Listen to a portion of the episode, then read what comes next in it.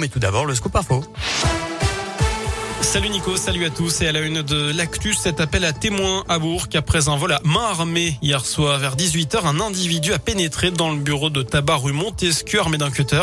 Il a forcé la gérante à lui remettre des paquets de cigarettes ainsi que le contenu de la caisse où figurait environ 400 euros. Toute personne susceptible d'apporter des éléments à l'enquête peut contacter le commissariat de Bourg-en-Bresse. On vous a mis le numéro sur notre site internet. C'est désormais acté, le projet de loi contre la maltraitance animale a été définitivement adopté par le Parlement. Le texte prévoit notamment d'interdire les animaux sauvages dans les cirques, pareil pour les dauphins dans les parcs aquatiques. Il sera également interdit de vendre des animaux de compagnie sur Internet, sauf pour les éleveurs professionnels.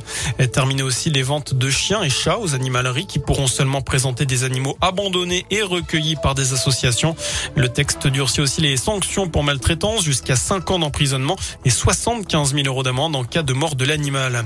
Elle doit être versée à 38 millions de Français. L'indemnité inflation de 100 euros a été retoquée la nuit dernière par le Sénat, majorité de droite.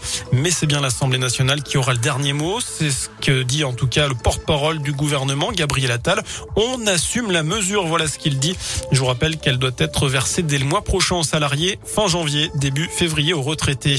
Des centres de vaccination vont rouvrir leurs portes pour assurer la campagne de rappel contre le Covid. C'est ce qu'a annoncé également Gabriel Attal. Quant à la vaccination des enfants de 5 à 12 ans. Une décision sera prise en début d'année prochaine. Alors que la cinquième vague est bien là, et bien depuis deux semaines, le nombre de contaminations progresse très rapidement, de l'ordre de 40 à 50% par semaine.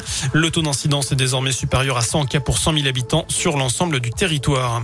Une appli pour euh, signaler des situations de harcèlement, un accueil renforcé pour les victimes ou encore une expérimentation pour sensibiliser les élèves de 6e au numérique. Emmanuel Macron euh, a annoncé tout à l'heure une série de mesures à l'occasion de la journée contre le harcèlement scolaire, harcèlement qui touche près d'un enfant sur dix en France. On passe au sport en rugby, un choc de haut tableau. En Pro D2, l'US Oyonnax, deuxième, accueille l'aviron bayonnais ce soir. Le club pourrait passer premier du classement provisoire en cas de victoire. Il va falloir batailler pour ça, ce sera à 20h45. Et puis en football, retour de la nationale ce soir, 14e journée pour le leader.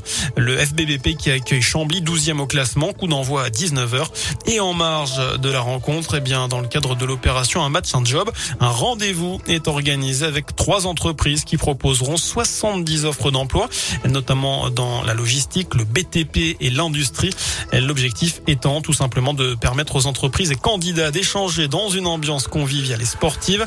C'est à partir de 17h30, mais aussi à la mi-temps du match sur le parvis du stade Marcel Vercher à Bouc.